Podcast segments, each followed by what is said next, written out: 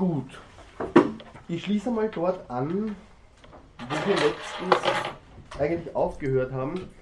Ähm, das war rund um dieses Zitat von Alfred Schütz, äh, dieses sehr eindringliche Zitat. Ähm, ich gebe es Ihnen vielleicht noch einmal zur Erinnerung. Also Alfred Schütz schreibt Anfang der 50er, äh, als vor den Nazis geflohener österreichischer Jude. Wir täten besser daran, mit Mut der Tatsache ins Auge zu blicken, dass die Vorurteile selbst Elemente der Auslegung der sozialen Welt sind und sogar deren Triebfeder ausmachen. Vorurteile sind Rationalisierungen und Institutionalisierungen des zugrunde liegenden Zentralmythos, auf den die Selbstauslegung der Gruppe gegründet ist. Es ist nicht sinnvoll, dem Negerfresser des Südens zu sagen, dass es im biologischen Sinne keine Negerrasse gibt. Zitat Ende. Ähm, ich habe bereits darauf hingewiesen, gut, abgesehen davon, dass das halt in einer Nomenklatur verfasst ist, die vielleicht uns jetzt problematisch erscheint, ähm, beispielsweise dieses Theorem des Zentralmythos etc., das sind eigentlich sozialwissenschaftliche Theoriebildungen, die einer moderneren Sozialtheorie schon sehr fremd sind. Äh, ich mag sozusagen nicht um, um die konkrete Ausgestaltung streiten, das kann man auf jeden Fall tun. Ähm, was mir eher so wichtig schien an dem Zitat ist, dass es bei Schütz da eine ganz zentrale Einsicht in die Negativität oder sagen wir so in Negativität als einen spezifischen Typus sozialen Handelns gibt. In das, was ich am Anfang äh, der Vorlesung immer wieder als negative Sozialität bezeichnet habe. Beziehungsweise dann jetzt immer mehr als eine Art Sozialtechnologie äh, beschreiben will. Dazu vielleicht nochmal später, was äh, diese negative Sozialität betrifft. Ähm, ich würde noch gerne mal auf den ganzen Komplex, was ist denn eigentlich Rassismus, zurückgehen äh, und dann auch, weil das letztens jemand angeregt hat, ein bisschen sozusagen spezifischer werden und äh, nachsehen, in welchen verschiedenen Konstellationen man von Rassismus sprechen kann. Ja, also wir werden dann ein bisschen was über das Verhältnis von, ich sage mal, transhistorischen Konzepten äh, zu konkreten Ausprägungen sehen. Das ist, glaube ich, einer der schwierigsten, eines der schwierigsten Probleme in der Herangehensweise an, an dieses Phänomen. Ich habe also darauf hingewiesen, dass die Rassismusforschung sich schon seit längerem um den Nachweis bemüht, dass nicht von Rassismus, sondern von Rassismen eben im Plural zu sprechen sei. Viele Analysen haben sich bemüht nachzuweisen, dass der Bezug auf den Begriff der Rasse für die historischen Erscheinungsformen des Rassismus keineswegs konstitutiv ist. Die Ausdifferenzierung, so heißt es dann, die Ausdifferenzierung dieses Begriffs ist vielmehr ihrerseits an verschiedene gesellschaftlich-historische Kontexte gekoppelt. Rasse ist oder hat folglich als soziales Konstrukt zu gelten. In dem Zusammenhang ist auch festgehalten worden, dass es auch so etwas wie einen Rassismus ohne Rassen, das ist eine Wendung, die Etienne Balibar und Immanuel Wallerstein geprägt haben, geben, gibt. Das heißt einen Rassismus, der, und jetzt kommt eigentlich dieses Zauberwort herein, der kulturalistisch reüssiert, ohne des Rassebegriffs überhaupt noch, also eines biologistisch, biologistischen Rassebegriffs überhaupt noch zu bedürfen. Das heißt, in der Folge hat man versucht, und ich habe äh, Wolf Hund, den deutschen Rassismusforscher, hier ins Spiel gebracht, hat man versucht, neben dem sogenannten Rassenrassismus oder auch Farbrassismus, dann auch sowas wie einen Klassenrassismus, Geschlechterrassismus, Nationalrassismus ähm, herauszuarbeiten. In all den Fällen geht es dabei, und das ist die Klammer, die vielerorts sozusagen noch gesehen wird zwischen diesen verschiedenen Rassismen. In allen Fällen geht es dabei, das wäre der Minimalkonsens, um einen sozialen Konstruktionsprozess angeblich natürlicher Ungleichheit. Es geht also, anders formuliert, um den Versuch, für gesellschaftliche Unterschiede eine naturbedingte Erklärung zu finden. Sie sehen schon, wie Sie da Natur und Kultur, diese, ich sage mal, Grunddichotomie, wie, wie die hier platziert wird. Als hegemoniales Erklärungsschema spiegelt Rassismus dabei immer Machtbeziehungen wider. Machtbeziehungen, die die Gestalt von Gesellschaften, und das erscheint mir ganz wesentlich, innerlich wie äußerlich formen, determinieren. Im Gegensatz, und das ist jetzt eine ganz wichtige Unterscheidung, die vielleicht bisher nicht gemacht wurde und die es aber, denke ich, auch gehen sollte. Wenn es nämlich darum geht, wie Gesellschaften geformt werden, dann bedeutet es ja, könnte man jetzt mal sagen, nicht notwendigerweise, dass das äh, sozusagen rassistische Vergesellschaftungsformen sein müssen. Man könnte sagen, es gibt Gesellschaften, die sozusagen sozialtechnologisch sich selbst formen, indem sie diskriminieren. Ist jede Diskriminierung Rassismus? Ähm, das wäre eigentlich die Frage, die man sich mal stellen muss. Das heißt, es ginge darum, eine trennscharfe Abgrenzung von Rassismus und Diskriminierung mal herauszuarbeiten. Ich will vielleicht zuerst ähm, einen kurzen Hinweis darauf geben, wie man diese Unterscheidung vorstelle, dann können wir sofort auch sozusagen in die, in die definitorische Problematik oder die philosophische Problematik, die dahinter steht, äh, hineingehen. Ich würde sagen, dass im Gegensatz zu sozialer Diskriminierung, die die Einzelnen innerhalb des gesellschaftlichen Zusammenhangs nach hierarchischen Gegensätzen gliedert, Rassismus etwas anderes ist. Rassismus stellt dem gegenüber, diese anderen als andere außerhalb des gesellschaftlichen Zusammenhangs, indem sie sie, sei es jetzt ihrer sozialen Besonderung, überhaupt beraubt oder ihre Fähigkeit dazu bestreitet.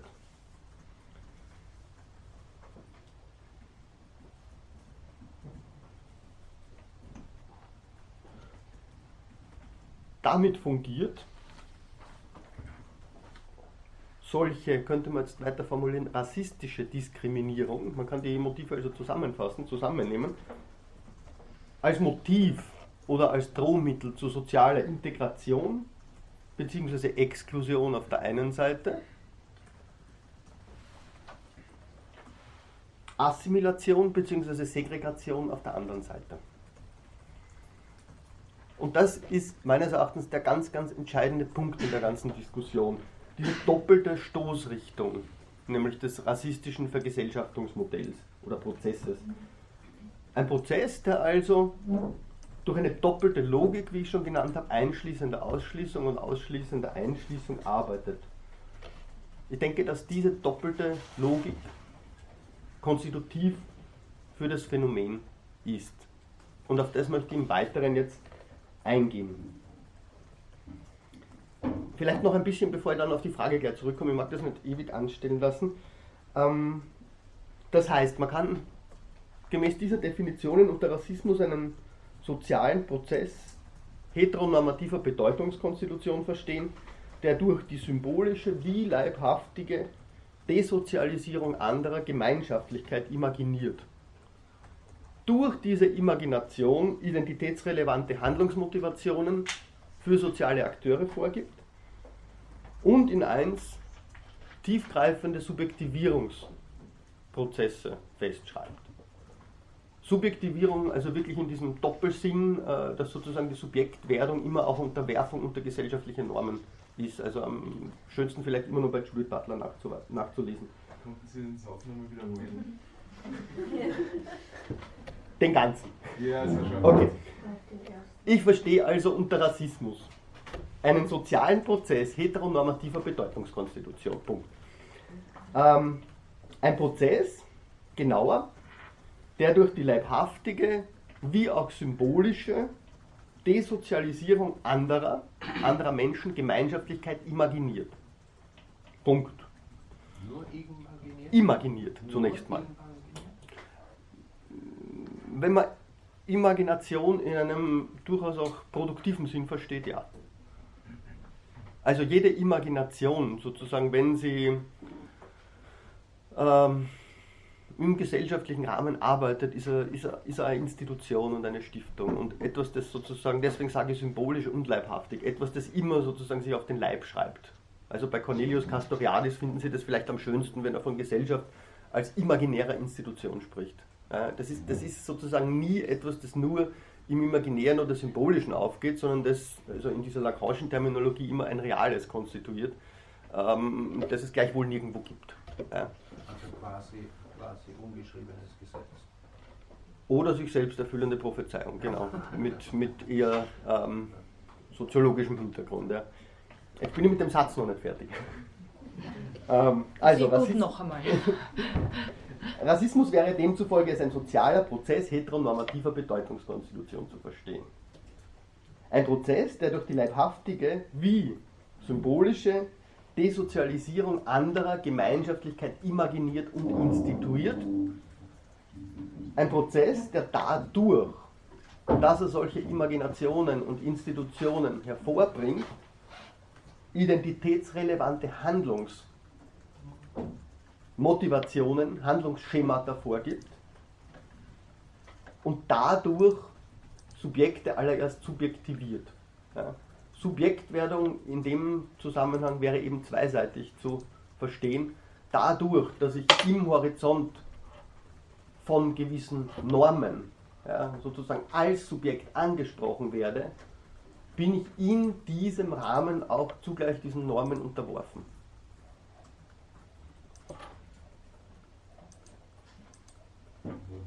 Was in der Geschichte des Rassismus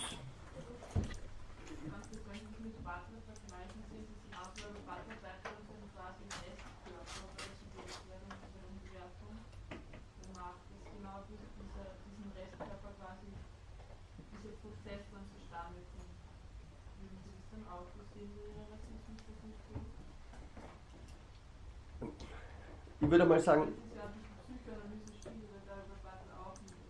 ja, ich, ich würde ich würd nicht sagen, dass es da um einen Restkörper geht.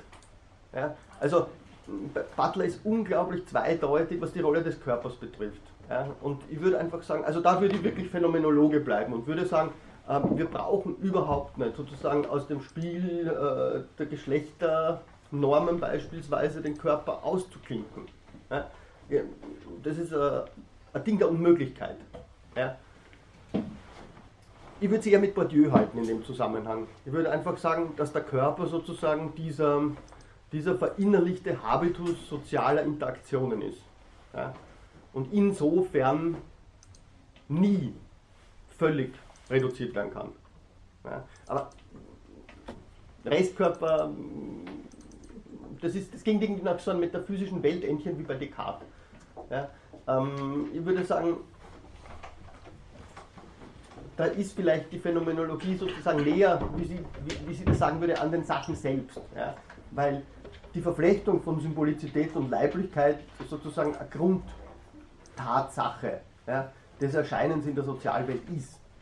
Hätte ich keinen Körper, wäre ich purer Geist, ja, ähm, könnte ich nicht handeln. Ja. Also, Husserl sagt einmal so schön, äh, reiner Geist ohne Körper, das ist schlicht und einfach ein Nonsens. Ja? Und das, das, das, geht jetzt ein bisschen weit, ja? Äh, weil das wäre sozusagen eine Auseinandersetzung zwischen Phänomenologie und im weitesten Sinne Konstruktivismus. Ja? Äh, die mag ich da jetzt nicht unbedingt führen.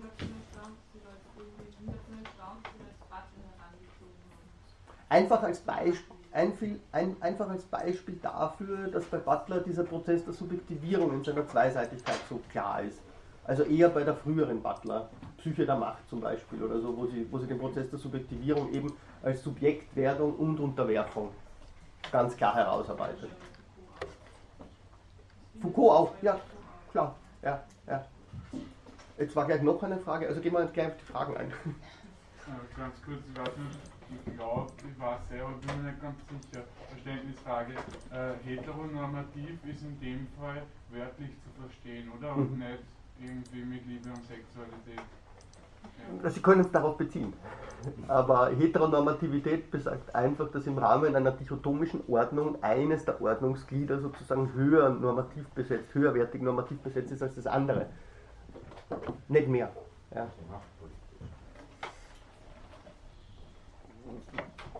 Wenn wir gerade Pause machen, sozusagen, Sie hatten auch noch eine Frage oder haben Sie die dann schon gestellt gehabt? Nein, nein, ich habe nur eine Verständnisfrage. Äh, äh, wir sind ja alle überein, dass es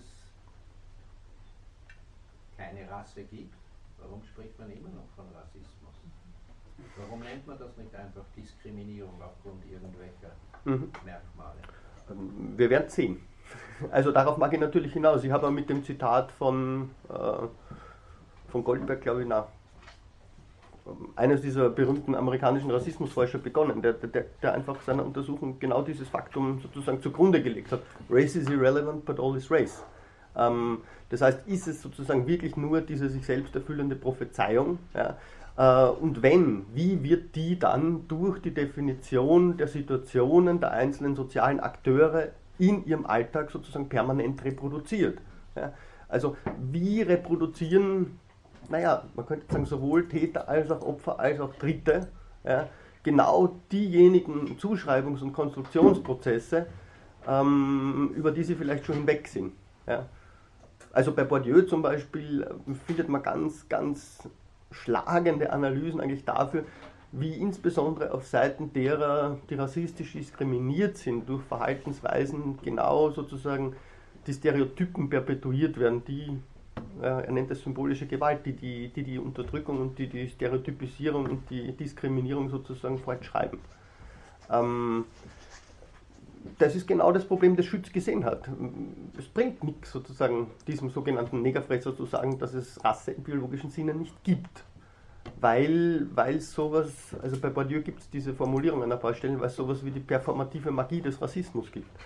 Und man müsste mal sich anschauen, eben wie Rassismus funktioniert, das heißt, welche Methoden ja, in den verschiedenen Formen invariant sind oder im weitesten Sinn invariant, idealtypisch sind, um zu sehen, wo liegt denn die bleibende ja, äh, sozialtechnologische Bedeutung eines Phänomens wie Rassismus. Ich finde jetzt aber ähm, rassistische Ideologien oder rassistische Handlungsweisen rassistisch zu nennen, nicht unbedingt eine Perpetuierung, weil sozusagen es ist ja auch sozusagen zu sehen, da wird nach Rassen quasi eingeteilt und auch wenn das sozusagen falsch und widerlegbar ist, kann man das rassistisch nennen, weil es quasi auf, auf dieser Rassentheorie beruht und dadurch wird es quasi, also finde ich, ist auch möglich, also es wird sicherlich auch perpetuiert, aber ich glaube, es ist den Begriff zu verwenden für rassistische Ideologien muss nicht unbedingt perpetuierend sein, weil es ist einfach eine Beschreibung von einer Art von genau. Ideologie, die ja. ja, wobei die Frage ist eben, ähm, das, das, trifft zum Beispiel, das trifft eben für Ideologien ganz gut zu, nur trifft es auch für das Alltagshandeln der Akteure zu, die vielleicht überhaupt nicht im Rahmen von Gesellschaften leben, in denen rassistische Ideologien aktiv ventiliert werden. Ja? Also das ist natürlich richtig, ja, das betrifft aber sozusagen einen ganz spezifischen Fall, nämlich dort, wo, wo sozusagen Ideologeme tatsächlich noch fungieren und funktionieren. Ähm, wenn man sich anschaut, wie, wie, wie Colorblindness in manchen Gesellschaften sozusagen zum Handlungsprinzip priorisiert wird, wie aber trotzdem gesellschaftliche Ausschlussmechanismen rassistisch ja, alltäglich stattfinden, dann kann man sich natürlich fragen, okay, da, da ist keine Ideologie dahinter, was ist es dann? Ja? Was ist es dann? Und was ist es sozusagen selbst im, im, im Handeln nach bestem Wissen und Gewissen? Ja, genau, genau sozusagen ähm, beispielsweise die, die, die Farbfrage auszuklammern. Dass dadurch, dass genau dadurch wiederum äh, Rassis, Rassifizierungen, wird Fanon oder wird Sartre sagen, sozusagen perpetuiert werden dann doch. Ja. Oder sozusagen perpetuiert klingt so endgültig, ja? also fortgeschrieben ja, wird. Gut, okay. Weil vorher Lacan und diese Trias von Imaginärs ähm, symbolischen Realien gesprochen mhm. wie nennen Sie das in dem Zusammenhang? Ich habe das sozusagen nur nominell auf die Trias bezogen. Okay. Also das war ähm, nominell, überhaupt nicht im Sinne Lacans.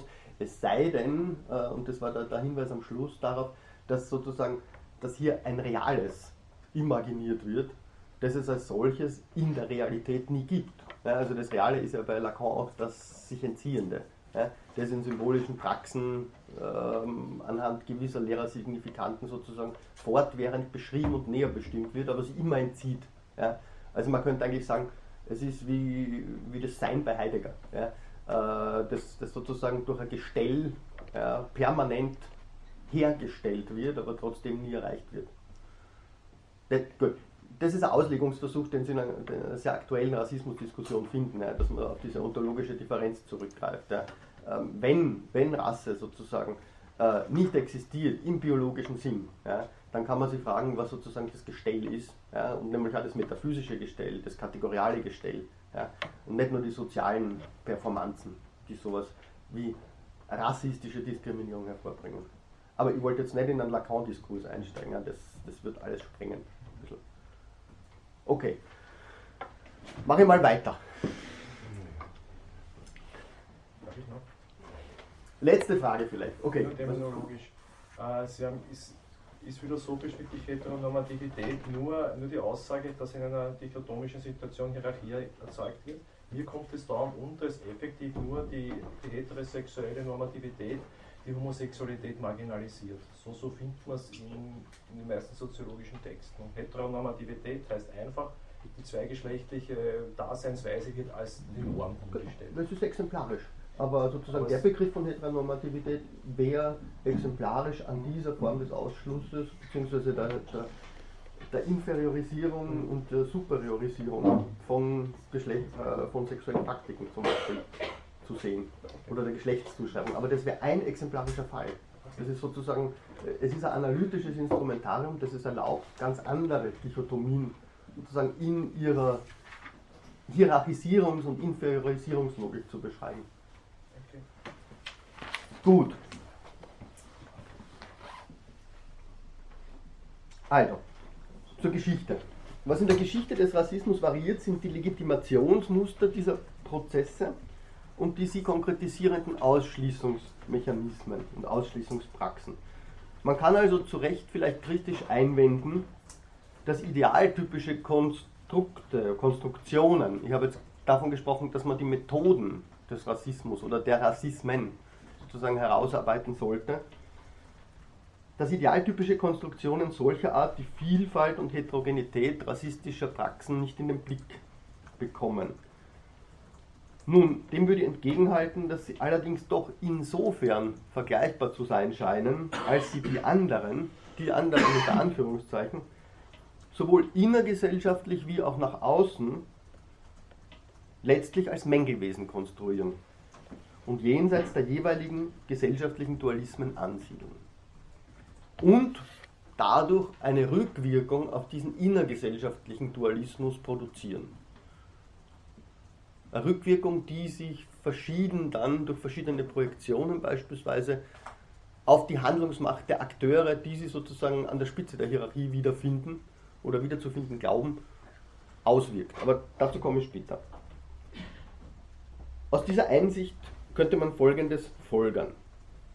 Nämlich, dass die Vermittlung von Identität auf Kosten und zulasten anderer nicht nur unterschiedliche Grade des Menschseins erzeugt, sondern den von ihr gestifteten sozialen Zusammenhang in konstitutiver Weise fragil macht. Sie zieht, so schreibt Hund zu diesem Prozess, sie zieht die nach außen behauptete Grenze zur Minderwertigkeit als flexible Sollbruchstelle gleichzeitig ins Innere der Gesellschaft ein.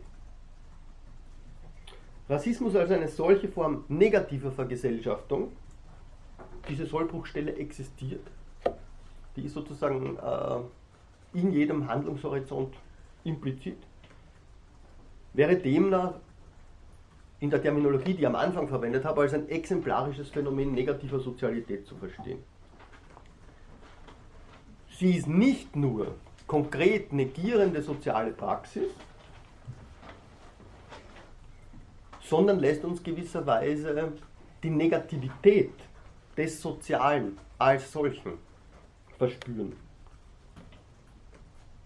Indem sie sie sozusagen nicht in den harmonischen Banden, die man dem Sozialen, der Gemeinschaft etc. zuschreibt, ausbuchstabiert, sondern indem sie sie als eine Sozialtechnologie deutlich werden lässt.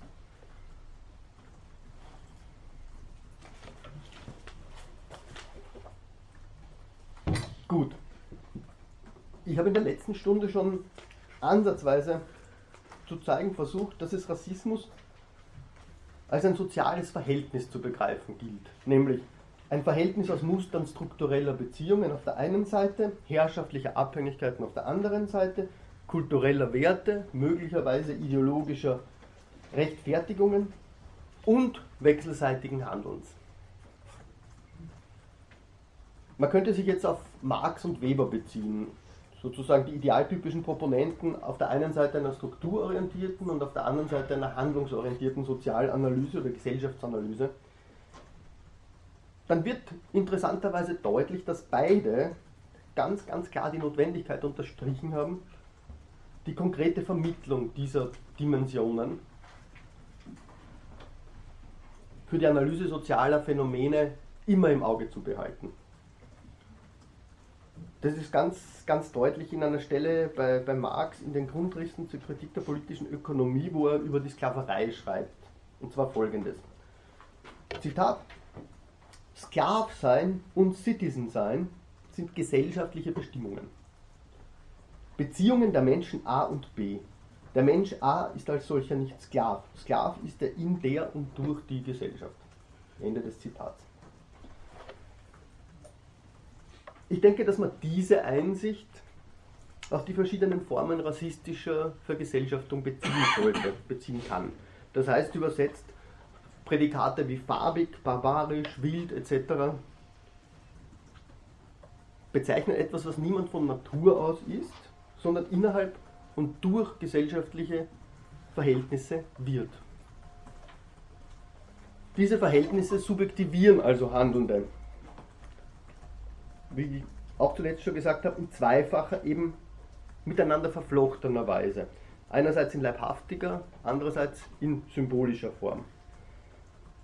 Wenn also einerseits in der neueren Rassismusdiskussion festgehalten wird, Zitat, dass Race has to be analyzed as an experience lived through interactions, Antwort, dann muss andererseits auch festgehalten werden, dass eine solche Analyse das, wie es dann weiter heißt, Interplay between social, social structures and individual mhm. performances im Auge behalten muss.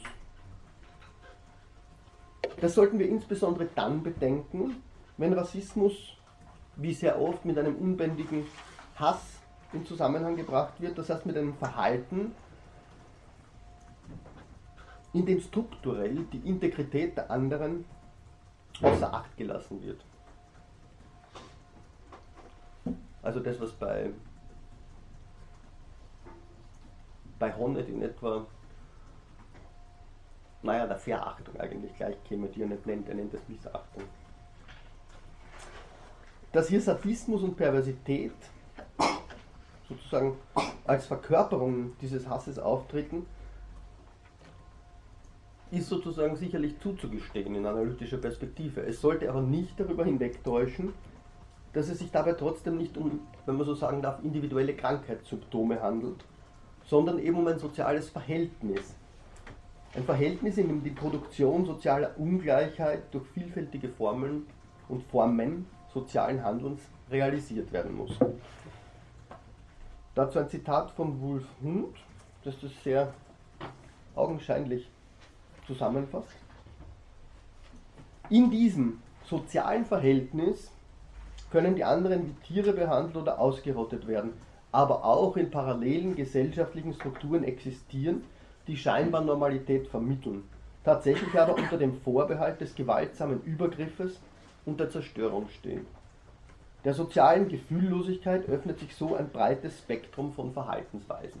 Da denken Sie an die Produktion von Indifferenz, die man sozusagen bei dem Kapitel über die Ohrfeige bereits behandelt haben. Ein breites Spektrum von Verhaltensweisen. Dieses reicht von der Meuterei im Ferienflieger, bei dem von den Fluggästen erzwungen wurde, dass zwei, Zitat, asiatisch anmutende, wahrscheinlich arabisch sprechende Passagiere das Flugzeug wieder verlassen mussten. Über die Angewohnheit von Sklavenhaltern, die Kinder ihrer Sklaven zusammen mit ihren Hunden aus denselben Trögen zu füttern, oder Sklavinnen und Sklaven nach Gesichtspunkten der Tierzucht zur Paarung zu zwingen, um kräftigen Nachwuchs zu erhalten. Bis zu der mit kalter Grausamkeit praktizierten Entmenschlichung in den Konzentrationslagern, bei der mit juristischen und politischen Mitteln menschliche Wesen so vollständig, jetzt Zitat Agamben, ihrer Rechte und Eigenschaften haben beraubt werden können, bis es keine Handlung mehr gab, die an ihnen zu vollziehen noch als Verbrechen erschienen wäre. Zitat Ende zweifach. Man kann jetzt natürlich darüber streiten, ob dieses Kontinuum, das, das Hund äh, heraufbeschwört, sozusagen so tragfähig ist, wie es den, den Eindruck erweckt. Ja? Äh, von der sozialen Gefühllosigkeit bis hin sozusagen zum industrialisierten Massenmord. Ähm, ich möchte einiges zu dem Thema dann ähm, in den nächsten Stunden sagen, wenn es um Rechtfertigung von Krieg und insbesondere von Genozid geht, weil dann natürlich sozusagen diese Produktion von Indifferenz und deren sozusagen gegenwändige Ausartikulierung oder Artikulation in Form von, von negativen Emotionen, wie eben beispielsweise Hass, weil das dort besonders deutlich wird, sozusagen als zwei Blattseiten ein und desselben Geschehen. Ähm,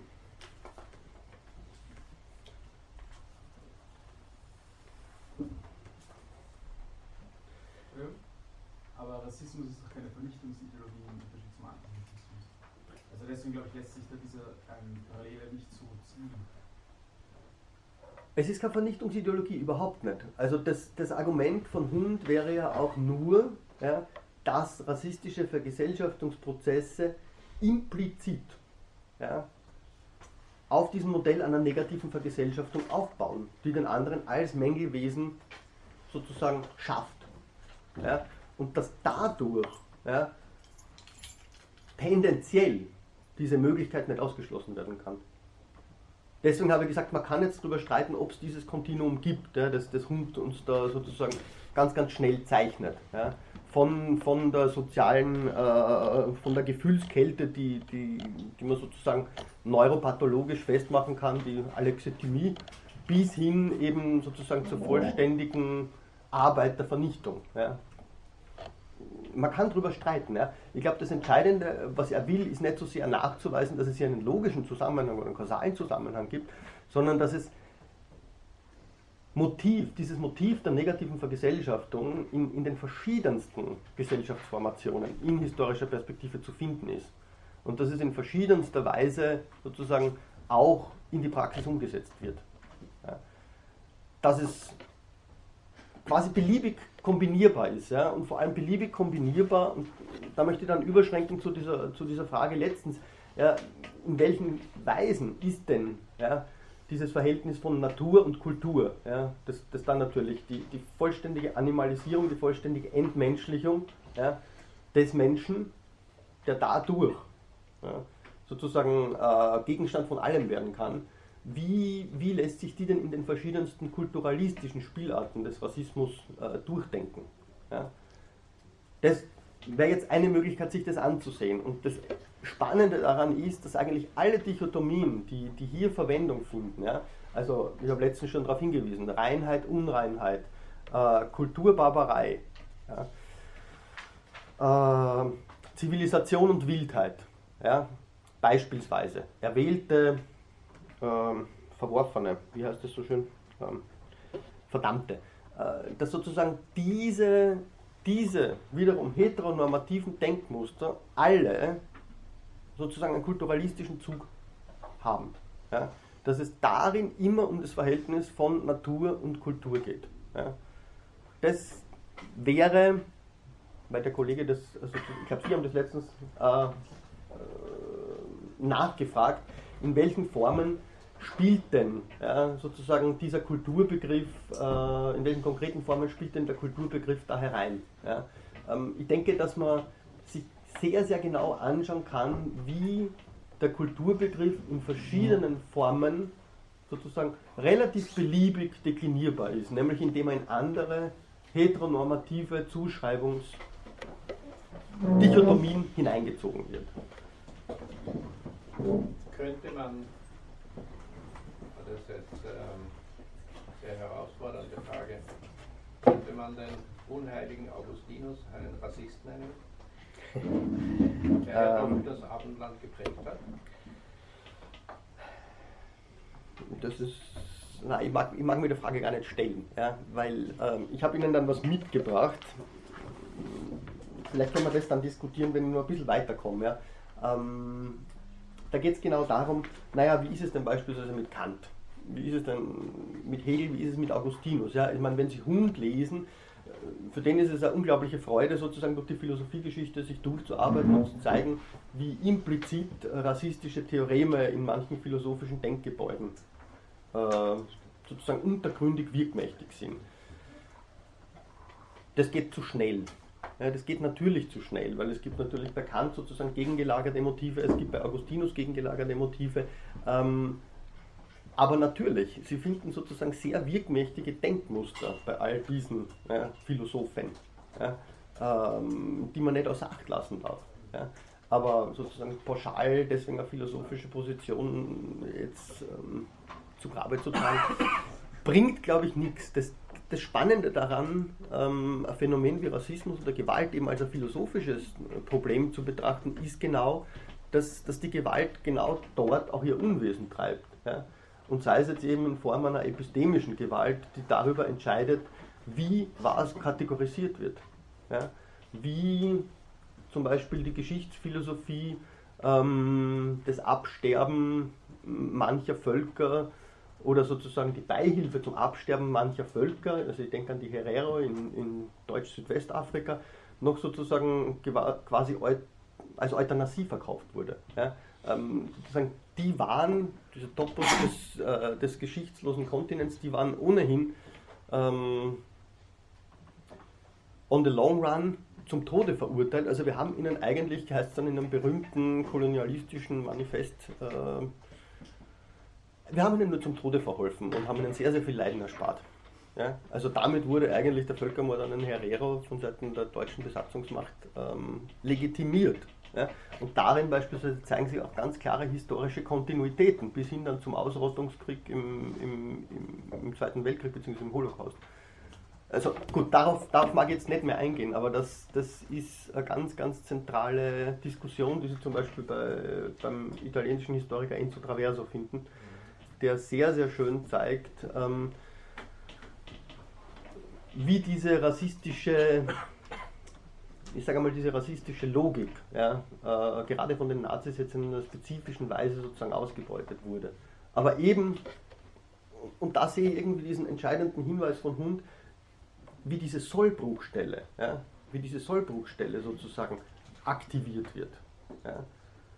Und das heißt natürlich, sozusagen nochmal ein Plädoyer dafür, warum muss man sich in der Philosophie mit Gewalt beschäftigen. Äh, diese Sollbruchstelle ist etwas, was im philosophischen Diskurs vorliegt. Ja? Wenn der philosophische Diskurs ein Diskurs ist, ähm, beispielsweise, ja, ähm, nachdem gerade das schöne Buch von Achille Membe erschienen ist, Kritik der schwarzen Vernunft, ja, ähm, das eigentlich eine großartige Untersuchung über den Rassismus ist, ja, dann kann man sich zum Beispiel fragen, wie ist es denn mit dem Verhältnis von Vernunftbegriff und Lichtmetaphysik? Ja, die Vernunft, so zum Beispiel gefasst als dasjenige, was ans Licht bringt. Ja? Was, ein Motiv, das Sie bis Heidegger finden im Prinzip. Ja? Ähm, dann kann man natürlich sagen, okay, diese Vernunft ist sozusagen, im Französischen ist es sehr schön, ähm, blanchie, also geweißte Vernunft. Ja? Ähm, einfach aufgrund der Tatsache, einfach, das ist vielleicht das Schwierigste, aufgrund der Tatsache, dass die Art und Weise, wie die Vernunft in der metaphysischen Tradition kategorial bestimmt wurde. Ja. Man kann das wirklich zurückdeklinieren bis, bis sozusagen in die feinsten Distinktionen der metaphysischen Tradition. Ja. Das Entscheidende scheint mir zu sein, sozusagen diese Tradition daraufhin zu befragen, ob sie ja, mit diesem Ausschluss der Gewalt, ja, die eben als Gewalt der anderen erscheint, ja, und dann immer sofort in diesen Rechtfertigungsdiskurs sozusagen transformiert wird, wo sozusagen ein, einen aufrichtigen Umgang der, der philosophischen Tradition mit der Gewaltfrage gibt. Nämlich als eine Frage, die nicht von außen an sie heranzutragen ist, sondern als eine Frage, die sie eigentlich innerlich betreffen müsste. Also sehr schön, nachdem ich darauf nicht mehr eingehen können, sehr schön finden Sie das natürlich bei Levinas herausgearbeitet. Wenn er, wenn er in seiner, in, in seinem ersten Hauptwerk Totalität und Unendlichkeit davon spricht, dass äh, die Ontologie, ja, die abendländische Philosophie, so wie sie von Parmenides sozusagen mit dem Denken der Einheit des Seins begonnen wurde, dass die eigentlich eine Philosophie des Krieges sei. Ja. Sie ist sozusagen als Ontologie die Assimilierung der Seienden in die Einheit des Seins. Sie ist sozusagen Denken der Totalität. Und als Denken der Totalität ist sie Denken des Ausschlusses des anderen aus dem Prozess der Totalisierung. Deswegen ist der Prozess, wie Seiende in die Totalität aufgenommen werden, sei es jetzt durch den Begriff, bei Hegel, was auch immer, immer ein Prozess der Gewaltsamkeit. Bei Hegel wird es natürlich sozusagen greifbar, wo, wiewohl es Hegel sozusagen als Notwendigkeit sieht. Ja. Ähm, damit kann man sich natürlich fragen, wenn es eine Notwendigkeit ist, dann ist damit wiederum eine Legitimationsfigur gegeben, die das Problem der Gewalt als Gewalt wiederum nicht stellt. Ja. Aber kann man dann so transzendente Begriffe wie Gnade, also so wie der Augustinus und Luther, in diese Diskussion einbringen? Ich würde sagen, man kann sehr viel einbringen. Jetzt gehen wir wirklich ins Seminar über. Ähm, man kann sehr viel einbringen, ja ich mache jetzt zu, weil sonst komme ich, komme ich einfach nicht weiter und wir können uns den Krieg sparen, was vielleicht eh ganz schön wäre, ähm, aber nicht im Sinne der Sache. Also ich sage es ich sag's vielleicht nur an der Stelle dazu, ähm, dass ich gerade die, die Frage Philosophie und Rassismus im nächsten Semester als Seminar behandeln werde. Also für die, die sich da interessieren, da werden wir das wesentlich genauer machen und da wirklich an den Quellen. Ähm, aber jetzt beeile ich mich und versuche nur ein bisschen weiterzukommen, sonst wird sich das wirklich nicht gut ausgehen. Außerdem habe ich jetzt den Faden verloren.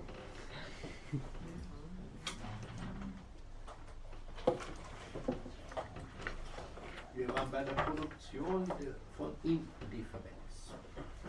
Immer noch. Gut. Ähm, ich mache ein bisschen einen Schnitt geht jetzt sowieso nicht alles aus. Ähm,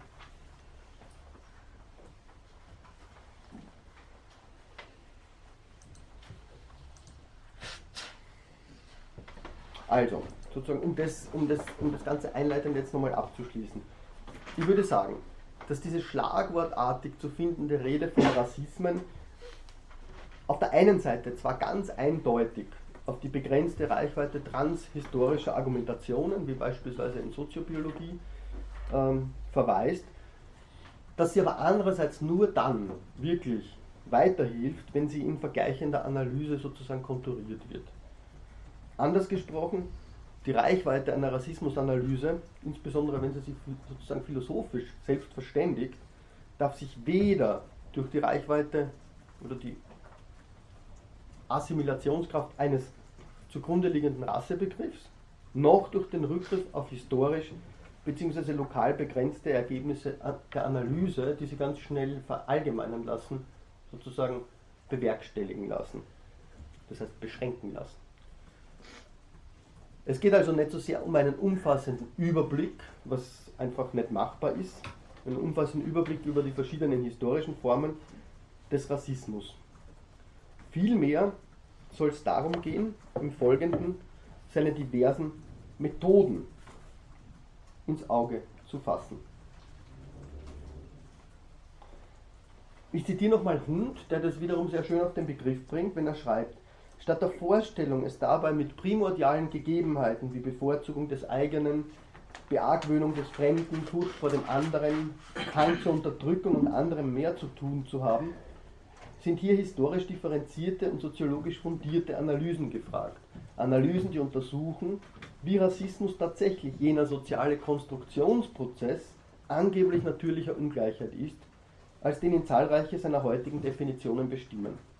Sie müssen dessen kulturelle Fassung nicht nur als aktuellen Reflex auf die Diskreditierung des Rassenbegriffs verstehen, sondern als Kern rassistischer Diskriminierung begreifen. Und Sie müssen gleichzeitig fragen, fügt er hinzu, warum Rassismus unter bestimmten Bedingungen radikal ausschließend und mörderisch wirkt, während er unter anderen Voraussetzungen Einzelnen sogar den legitimen Wechsel ihrer angeblich natürlichen Gruppenzugehörigkeit erlaubt. Oder wie Rassismus mit den sehr unterschiedlichen Anforderungen der Legitimation des Ausschlusses von anderen umgeht.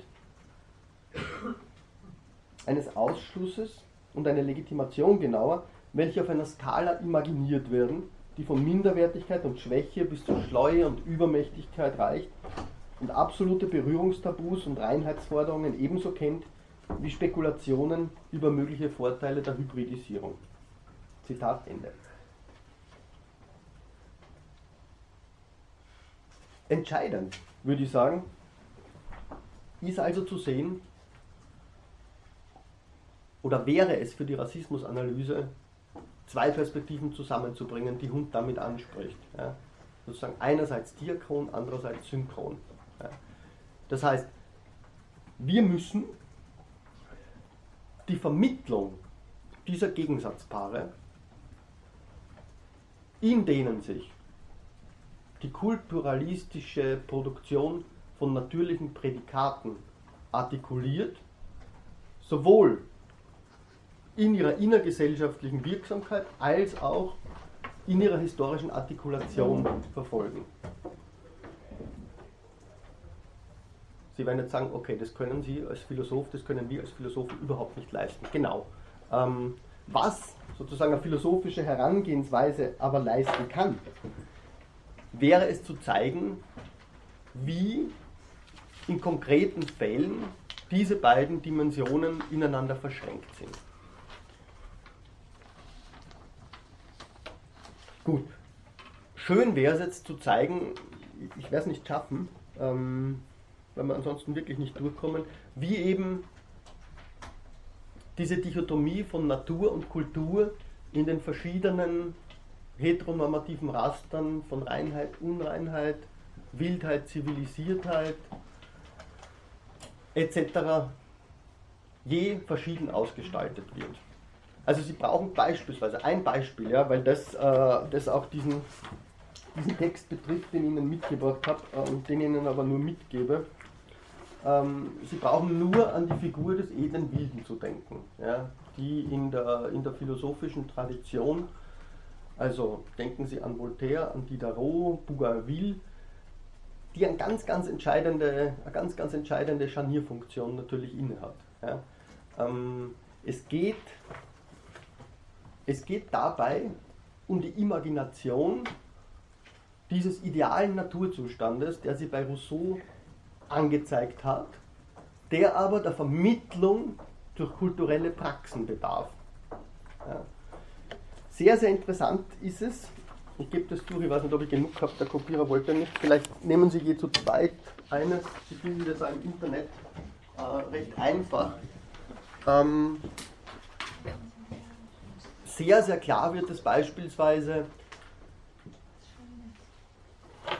vielleicht um jetzt doch ein bisschen ins Detail zu gehen, an einer Stelle zumindest, wird es dort, wo es darum geht, dass man sozusagen nicht nur ein Schema des Zivilisations- oder Zivilisierungsprozesses voraussetzt, ja, das wäre sozusagen der Kern dieser Anwendung des heteronormativen Schemas von Wildheit und Zivilisation.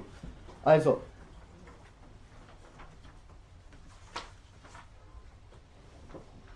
einerseits besagt dieses Schema, dass es sowas wie eine Ungleichzeitigkeit der Entwicklung gibt. Ja? Natürlich. Nicht nur das Individuum geht in seiner Entwicklung sozusagen von der Kindheit zur Reife voran, sondern die Annahme, auch die Spezies stünde diesbezüglich in einer solchen Verlaufsform.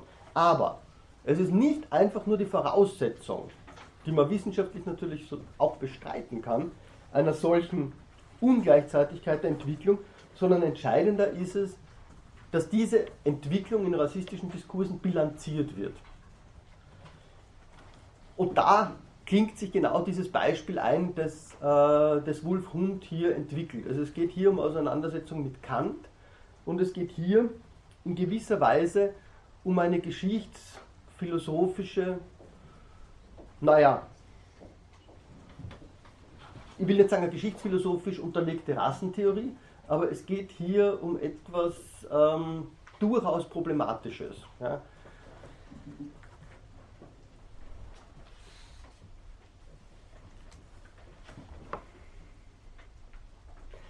Sie finden diesen Hund zitiert in dem kurzen Text nicht. Es geht hier um, um Kants Anthropologie aus dem Nachlass. Und in dieser Anthropologie wird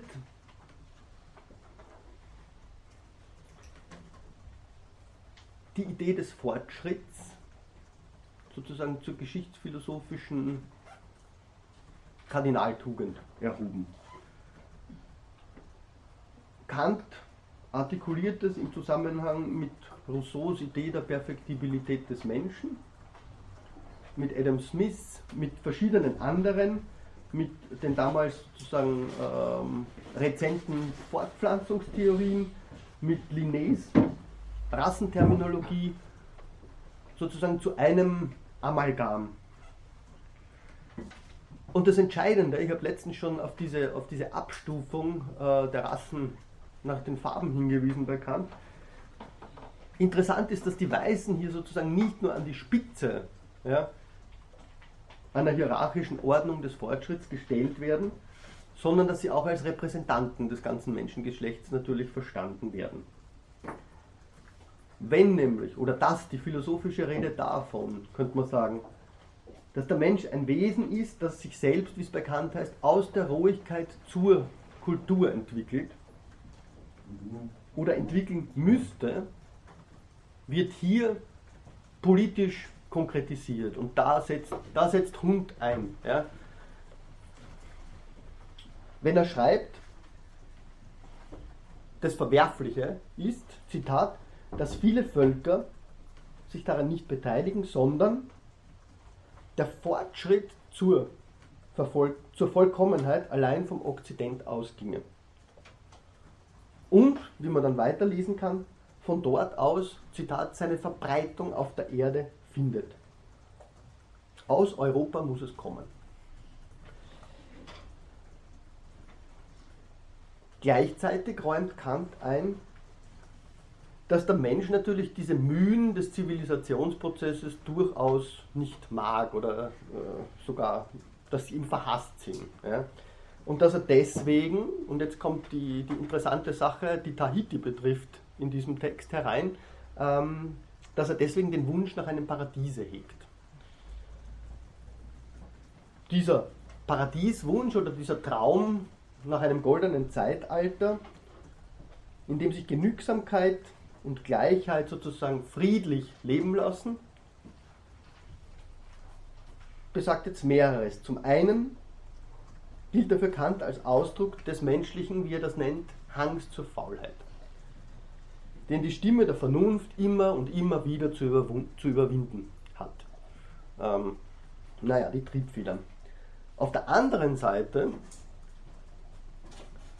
wurde er, dieser Traum, jedoch nicht nur als eine leere Sehnsucht abgetan. Sehnsucht ist das Wort Kant hier, sondern auch geografisch verortet im Süden. Dort nämlich, so schreibt Kant, herrscht immer noch, Zitat, der zwecklose Zustand der Wieden. Zitat Ende. Ein Zustand, den die Europäer schon längst überwunden hätten.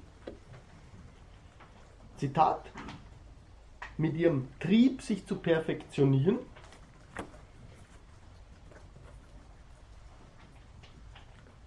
hielten oder sollten die Europäer deswegen ein Volk, Zitat, was bloß genießt, für überflüssig halten.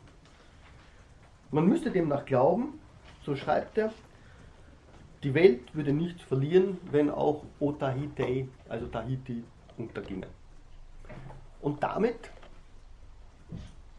haben sie in gewisser Weise natürlich schon einen Vorläufer der Hegelischen Geschichtsphilosophie und zum anderen schließen könnte man sagen, schließen diese, diese im Zeichen der Fortschrittsideologie artikulierten Überlegungen zur Philosophie der Geschichte eigentlich, lassen sich die ganz leicht dort anschließen, wo dann, äh, ich sage mal, die deutsche Intelligenz ja, äh, ja eingesetzt hat, um, wie ich es vorher gesagt habe, diesen, diesen eigentlich Genozid an den Herero äh, zu legitimieren.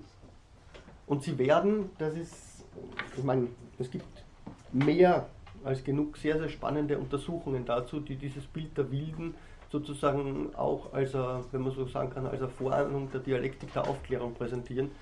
Sie werden sehr viele Untersuchungen finden, in denen sehr, sehr klar artikuliert wird, wie sozusagen diese geschichtsphilosophischen Topoi der Gewaltrechtfertigung und der Gewaltlegitimierung eben sozusagen zuspielen. Ja. Das erstreckt sie dann eigentlich, und das ist natürlich äh, für das 20. Jahrhundert umso bedeutsamer, bis zu diesem, bis zu diesem erschreckenden äh, Phänomen der geistigen Mobilmachung, wie das Kurt Flasch genannt hat, im Zusammenhang des Ersten Weltkriegs.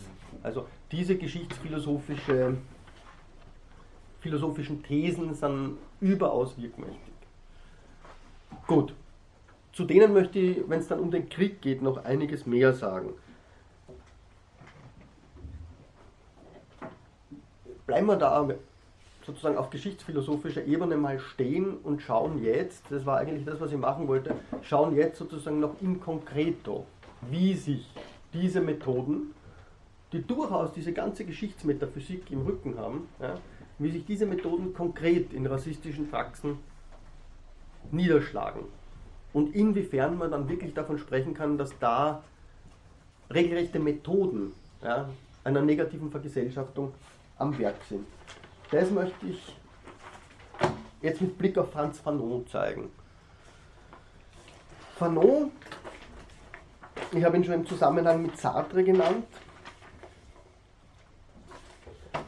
fokussiert in, insbesondere in diesem Buch, also in allen seinen Büchern, aber eigentlich insbesondere in äh, Schwarze Haut, weiße Masken, sehr, sehr gut nachvollziehbar die Erfahrung entsubjektivierender Subjektivierung, beziehungsweise einer Subjektivierung durch Entsubjektivierung. Ja, also wiederum ganz relational. Im Rahmen jetzt des kolonialistischen Projekts natürlich. Das wäre eine, eine historische Formation, die man jetzt anschauen möchte. Es handelt sich bei Schwarze Haut, weiße Masken meines Wissens um eine der ersten Anwendungen einer phänomenologischen Deskription auf den Problemkreis. Sie stützt sich in den wesentlichen Zügen auf Sartres und Merleau-Ponty's Theorien eines leibhaftigen für andere Seins. Zugleich unternimmt Fanon jedoch den Versuch, eine Problematik, die bei Sartre ausgeblendet ist,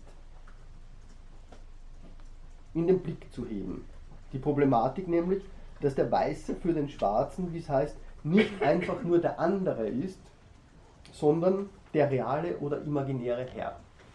Das ist sozusagen vor dem Hintergrund zu sehen, dass sich bei Sartre ähm, die hegelische Dialektik von Herr und Knecht ja, als die zentrale, äh, die zentrale Argumentation wiederfindet, gemäß der das für sich zum vollen Selbstbewusstsein seiner selbst kommen kann. Das Entscheidende daran ist ja doch für Fanon, dass Sartre das Zentrale nicht sieht, ja, nämlich dass der andere nicht einfach der andere ist, mit dem ich in einen Kampf auf Leben und Tod eintreten kann und sozusagen die Höhe meines Selbstbewusstseins zu erreichen, indem ich mein Leben sozusagen riskieren kann und dadurch diese höhere Form erreiche, sondern dass der andere der Herr ist, mit dem ich überhaupt nicht in einen Kampf um Anerkennung eintreten kann. Also Fanon sieht genau das, was ich letztens an Honnet kritisiert habe, nämlich, dass es den Kampf um Anerkennung unter gewissen Umständen überhaupt nicht geben kann.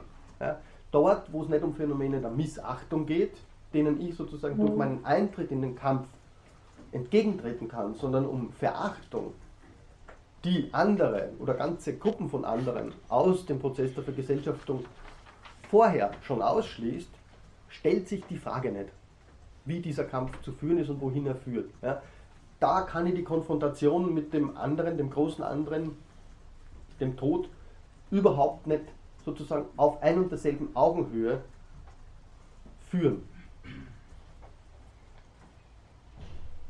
Nicht nur durch diese Auslassung wird aber das konkrete Scheitern der Dialektik der Anerkennung, das für Sartres Ansatz ja konstitutiv ist, greifbar. Mit Fanon lässt sich vielmehr zeigen, dass dieses Faktum in Form symbolisch instituierter Machtbeziehungen den Habitus leibhaftiger Selbsterfahrung der rassifizierten Objekte, wie er schreibt, prägt. Und dass dadurch dieser Habitus performativ reproduziert wird. Ich zitiere Fanon. Der Schwarze bei sich zu Hause im 20. Jahrhundert kennt nicht den Augenblick, dass eine Minderwertigkeit über den anderen führt. Und dann geschah es, dass wir dem weißen Blick begegneten. Eine ungewohnte Schwere beklemmte uns. Die wirkliche Welt machte uns unseren Anteil streitig. In der weißen Welt stößt der Farbige auf Schwierigkeiten bei der Herausbildung seines Körperschemas.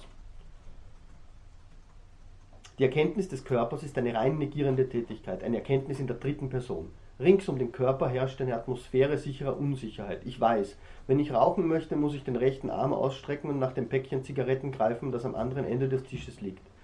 Und alle diese Gesten mache ich nicht aus Gewohnheit, sondern aufgrund einer stillschweigenden Erkenntnis.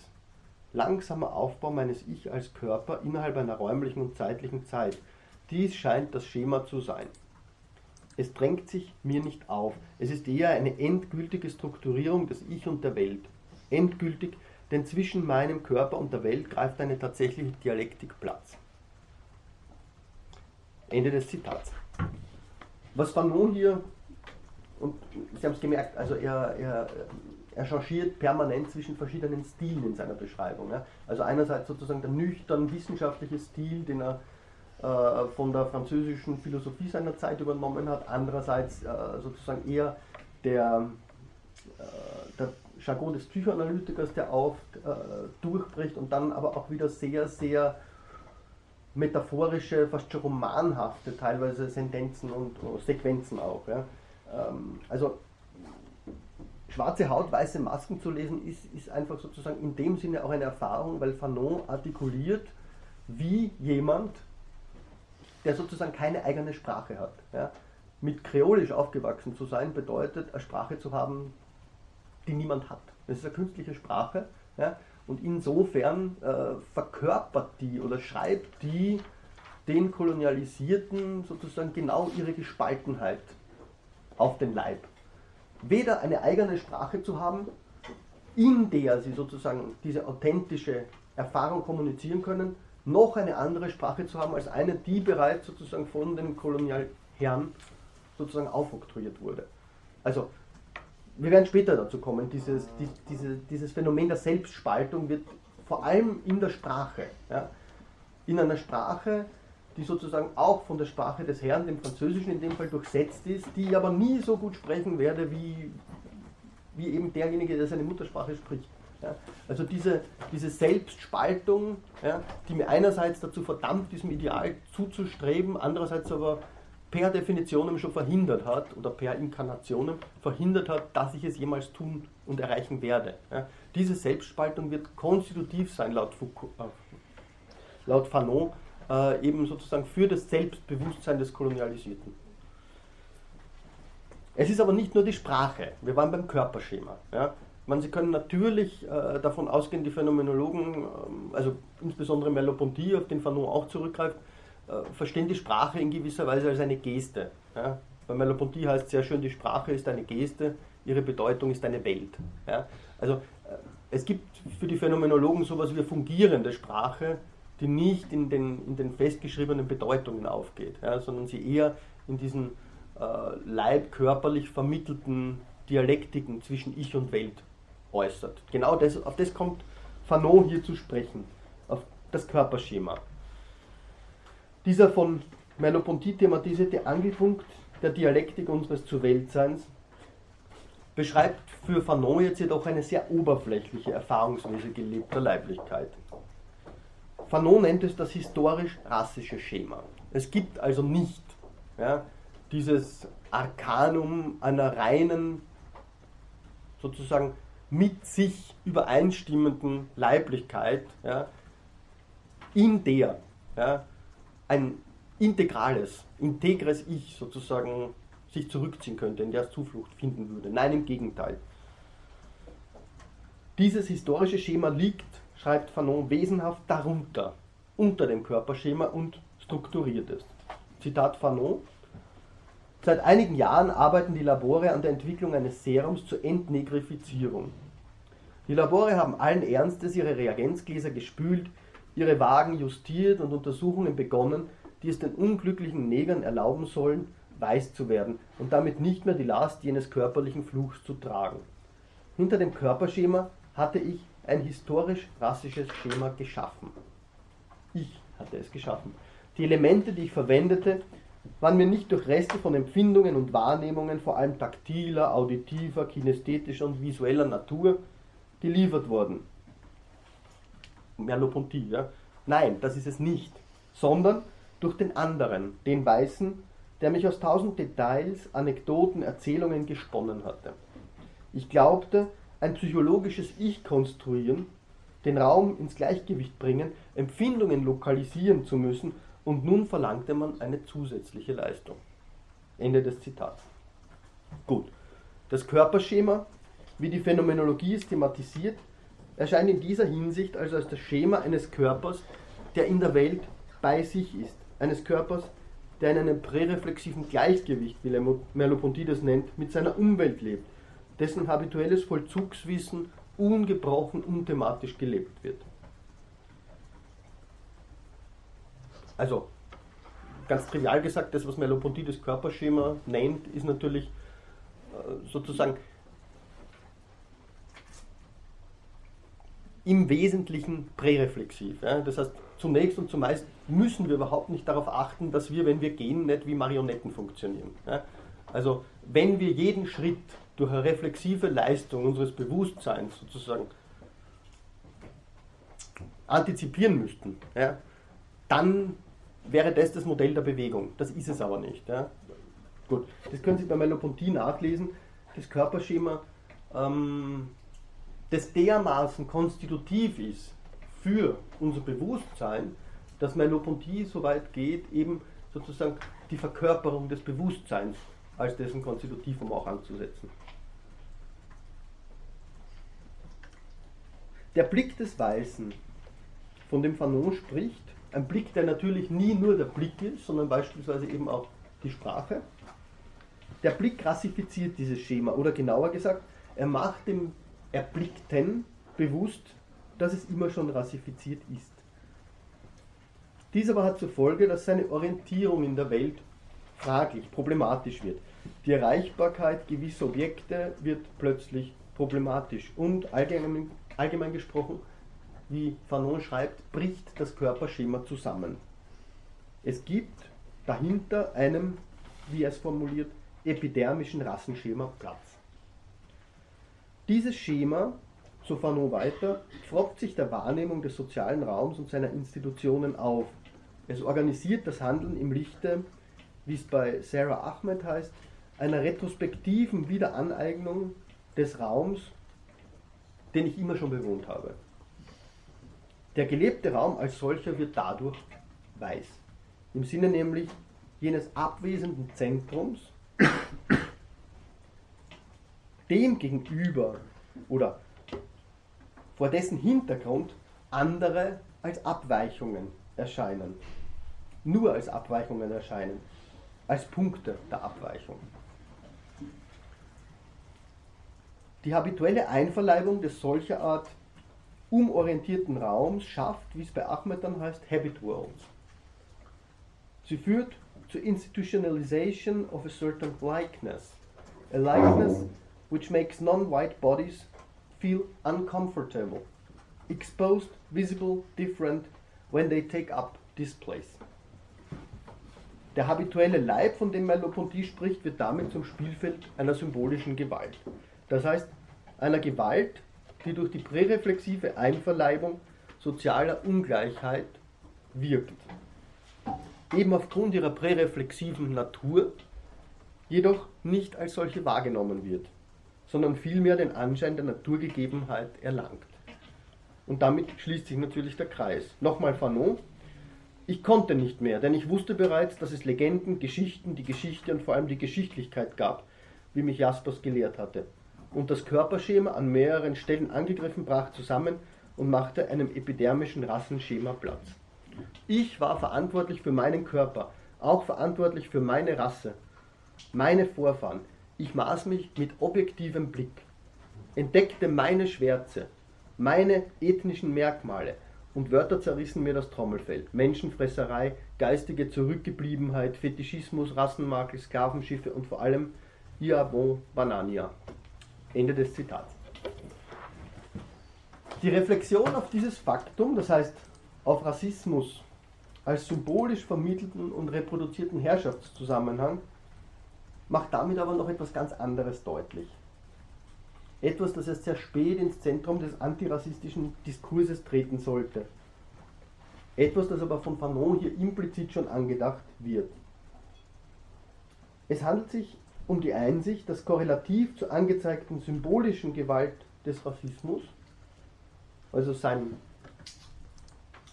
Funktionieren auf einer präreflexiven Ebene, die, notwend die nicht notwendigerweise ja, aktuelle physische Gewalt voraussetzt.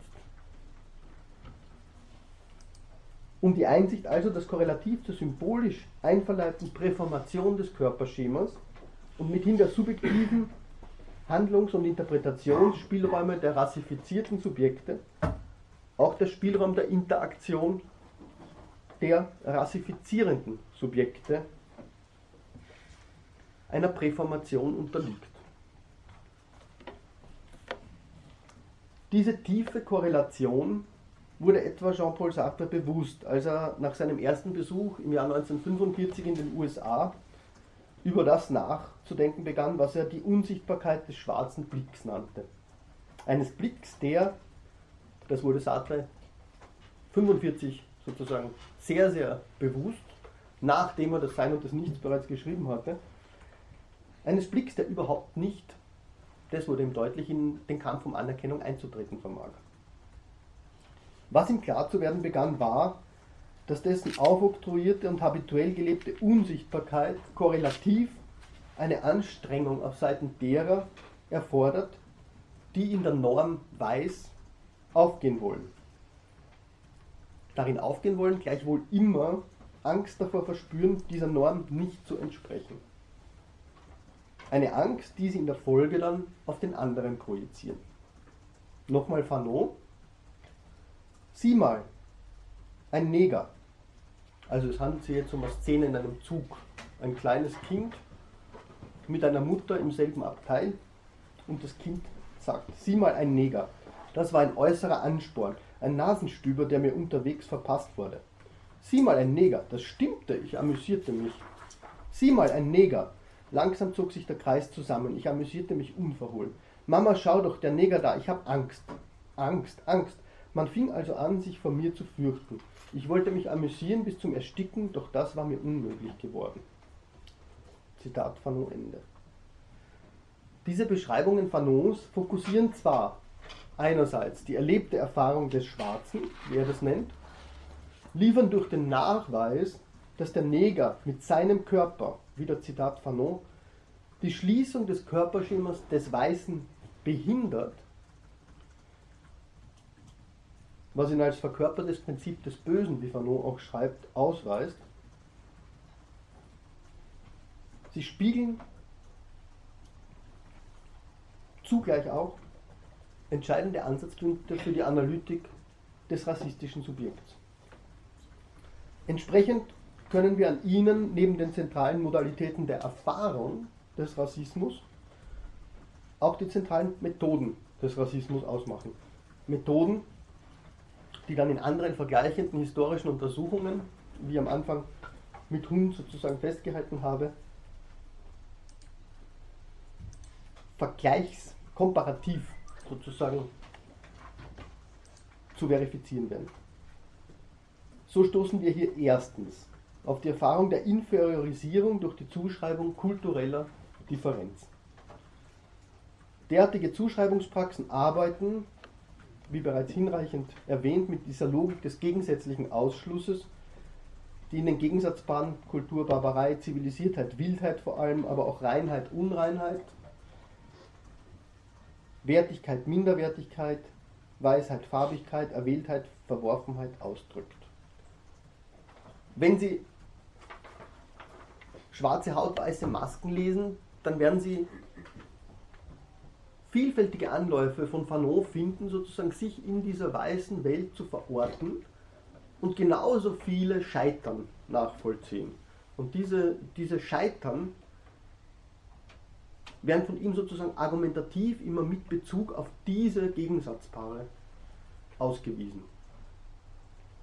Also dort, wo beispielsweise Unreinheit und Sexualität des Negers diskutiert wird, dort, wo seine Sündhaftigkeit und sozusagen natürlich das Gegenteil der Auserwähltheit diskutiert wird, dort, wo seine biologische Gefahr diskutiert wird, dort, wo seine Unmoralität, ja, die, das Schreckgespiel des schwarzen Vergewaltigers, ja, alle diese Stationen, sozusagen, die Fanon da in, seiner, in, in diesem Psychodrama, ja, in, diesem, in diesem psychodramatischen Selbsterfahrungsbericht sozusagen durcharbeitet, können als ebenso viele Exemplifikationen dieser, ich sage einmal, Deklination der Dichotomie von Natur und Kultur verstanden werden.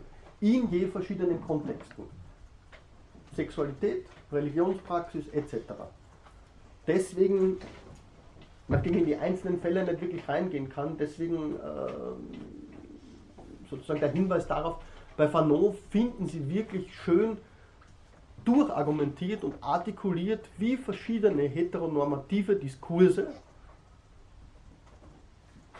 diese Herstellung naturgegebener Unterschiede durch gewisse Praxen der Kultivierung verwirklichen. Und das Ganze vor dem Hintergrund dieser Diskussion des Körperschemas als sozusagen dem, dem bleibenden Schatten des Bewusstseins. Natürlich, das, das Entscheidende für Fanon ist zu sagen, dort, wo die Philosophie, die moderne Philosophie des Bewusstseins und der Repräsentation ja, die Irrelevanz dieser Kategorien herausgearbeitet hat, hat das Körperschema, eben dieses rassische, epidermische Schema, das, das die, die europäischen Philosophen darunter nie bemerkt haben, hat die bereits das Bewusstsein sozusagen zur Unaufrichtigkeit verdammt. Dieses Bewusstsein kann nie ein reines Bewusstsein sein, weil es immer schon sozusagen ein eben geweißtes Bewusstsein ist. Und das ist eine Erfahrung, die eben zunächst einmal von Fanon auf der Seite der rassifizierten Subjekte oder er nennt sie eben schon Objekte herausgearbeitet wird. Gleichzeitig zeigt er aber, sozusagen durch diese Figur der Angst, wie dieselbe Logik auch auf der Seite der, wie er das oder wie Toni Morrison beispielsweise es nennen, der rassifizierenden Subjekte tätig ist. Sozusagen diese, diese dieses Anhängen an einer Norm weiß, die nie zu erreichen ist.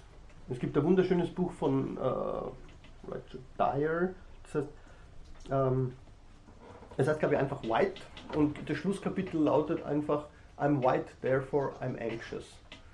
Ähm, darum geht es. Also Sie können das in der Literatur nachlesen, Sie können das ähm, no, Wer hat der Human Stain geschrieben? Der menschliche Makel?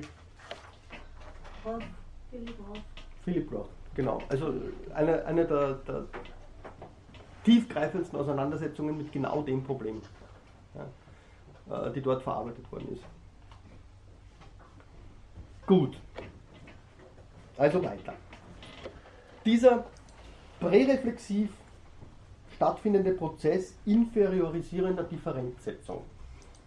Also es gibt einen präreflexiv verlaufenden Prozess inferiorisierender Differenzsetzung. Und da wird wiederum klar, wie das sozusagen über den Kulturbegriff natürlich läuft. Der Kulturbegriff wird in all diesen verschiedenen Diskursen sozusagen deshalb so zentral, weil die Kultur hier einen Subjektstatus einnimmt.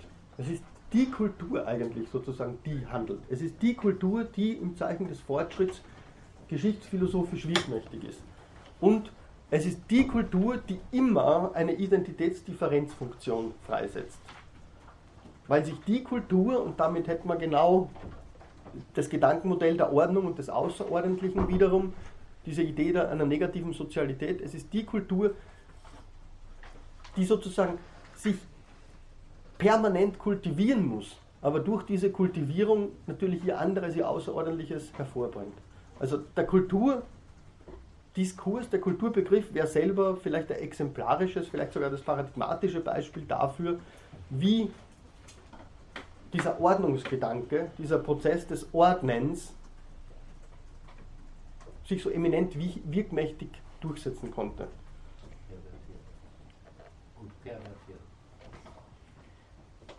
Gut, dieser Prozess inferiorisierender Differenzsetzung bedeutet also, wie ich sagte, eine heteronormative Form von Vergesellschaftung.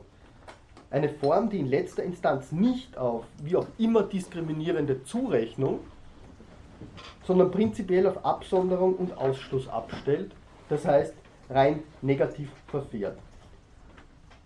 Damit verbindet sich neben der Erfahrung der Inferiorisierung durch die Zuschreibung kultureller Differenz, das wäre eine Methode, damit verbindet sich zweitens eine Erfahrung der Selbstentfremdung, auf die habe ich schon hingewiesen, dieses gespaltene Bewusstsein. Eine Selbstentfremdung, die sich auf das der Inferiorisierung immanente Ziel prinzipieller Desozialisierung zurückführen lässt. Die entfremdende Bewusstseinsspaltung, die Verdopplung der Persönlichkeit bei Sartre, das doppelte Bewusstsein bei Dubois oder auch ein kontraproduktives, hyperaktives Selbstbewusstsein, wie es Linda Elkhoff nennt, resultiert aus der vielfachen Übernahme, präreflexiven Übernahme rassistischer Wahrnehmungsverhaltens- und Handlungsnormen, deren Erfüllung per Definition unmöglich ist. Ein letztes noch. Die entsprechenden Praxen der Desozialisierung sind natürlich extrem weit gestreut. Sie reichen von der Verweigerung sozialer Besonderung bis zur grundsätzlichen Fragestellung kultureller Eigenheit ermöglicht bzw. vermittelt werden solche Inferiorisierung und Desozialisierung ihrerseits, dafür scheint mir Fanon zu sensibilisieren, durch stigmatisierende Formen der Verkörperung, die demzufolge als die dritte zentrale Methode des Rassismus festzuhalten sind.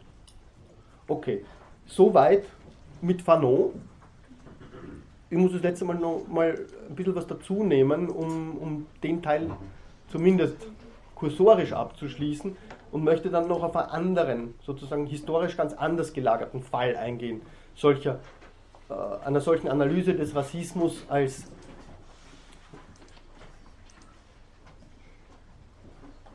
negativer Sozialisierung. Ja, und zwar im Sinne äh, des Alltagsrassismus in der Gegenwart weil natürlich sozusagen das kolonialistische Setting einen ganz anderen Kontext bietet. Einen, in dem vielleicht viel, viel klarer wird, ja, wie diese inferiorisierende Zuschreibung und Verkörperung durch Stigmatisierung funktioniert. Deswegen ergänzend dann ein, leider nur ein weiteres Beispiel dafür, wie das noch sozusagen konkret herausgearbeitet werden kann. Also diese drei Formen.